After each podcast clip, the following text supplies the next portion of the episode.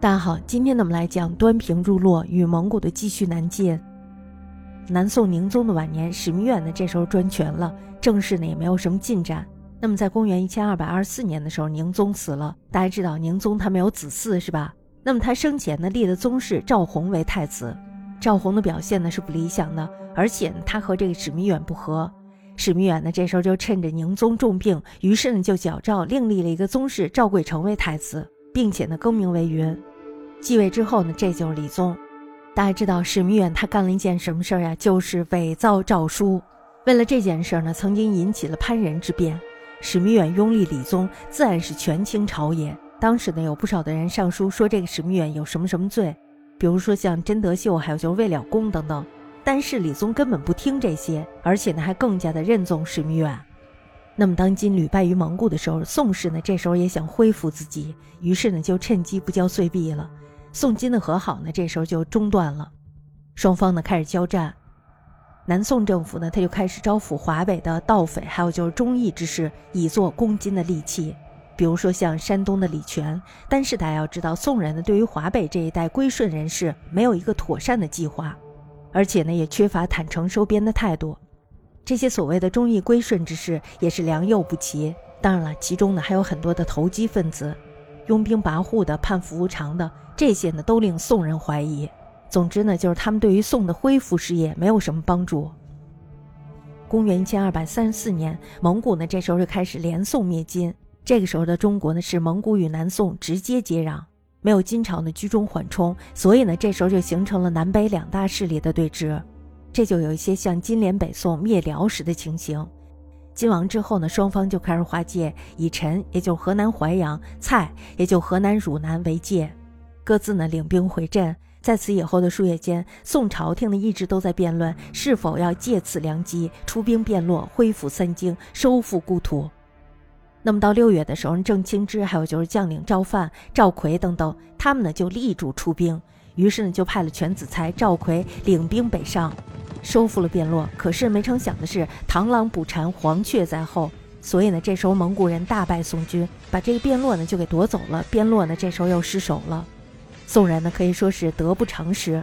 那么这次事件呢发生在理宗端平元年，故而呢被称之为端平入洛事件。那么到了年底的时候，蒙古呢这时候就派遣了使者王吉来宋。王吉来干嘛？就是责备宋毁约。那么这就给了蒙古一个兴兵的好借口。此后呢，河淮间常有战事。那么到了第二年六月的时候，蒙古大军呢，这时候就开始大举南下，而后呢，攻下了襄阳、德安。德安呢，就是湖北汉阳，还有就是颍州，这是湖北中乡。另外就是成都等地。长江上中游呢，这时候受到了严重的威胁。蒙古呢，似乎又打算采用这个迂回的战术。幸而呢，当时窝阔台分兵西征，所以呢，没有全力攻宋。宋人所失之地呢，在其后的数年间，又被宋将孟拱还有就吕文德等依次给收复了。元太宗乌阔台于公元一千二百四十一年底的时候死了。六皇后乃玛尔真呢，这时候就称制摄政，大体上的政治呢是相对比较稳定的。前后呢将近五年，主要原因呢是因为可汗推选一再延迟。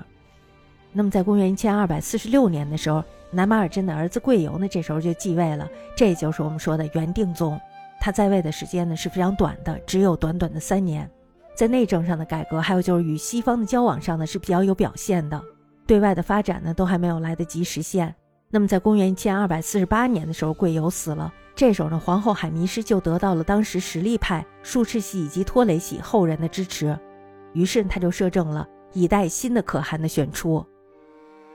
那么，在公元一千二百五十一年的时候，拖雷的长子蒙哥呢，这时候就得到了术赤系后人以拔都为首等人的支持。这时候呢，他被拥立为可汗，这就是我们说的元宪宗。于是呢，蒙古可汗之位由乌阔台系呢就转到了拖雷系，这呢也造成了双方的派系长期的相争。蒙哥可汗呢在内政上有不少的建设，原则上呢仍然采用的是两元统治，汉法与非汉法的治理，这时候呢都渐渐的趋于成熟，而且呢还有了进步。尤其是以皇帝忽必烈的治理汉地，影响是最大的。那么对外扩张方面呢，仍然是向西以及向南双向发展。向西呢有蒙古的第三次西征，那么向南大家知道肯定是为了攻宋。对于南方攻宋的计划，蒙古呢这时候就分为了两大部分。第一部分呢是以忽必烈还有就乌梁哈台南征大理、吐蕃、交趾等地，以赴宋人之辈回师相谈。那么第二路呢是蒙哥亲征入散关，全线发动对长江流域的攻势。大家知道，尤其是长江中下游为主力。忽必烈呢平了大理，然后呢回师。乌梁哈台呢这时候继续平吐蕃，还有就是交趾，然后呢再回师会合攻鄂州。蒙哥呢在公元一千二百五十八年的时候开始攻宋，由宝鸡入蜀。第二年的时候呢攻河州、钓鱼城。在此以前，宋人还能保有半壁江山，东与长江之险，西至荆江、川蜀为固，而且呢还有精良的水师来抗衡不善水战的蒙军。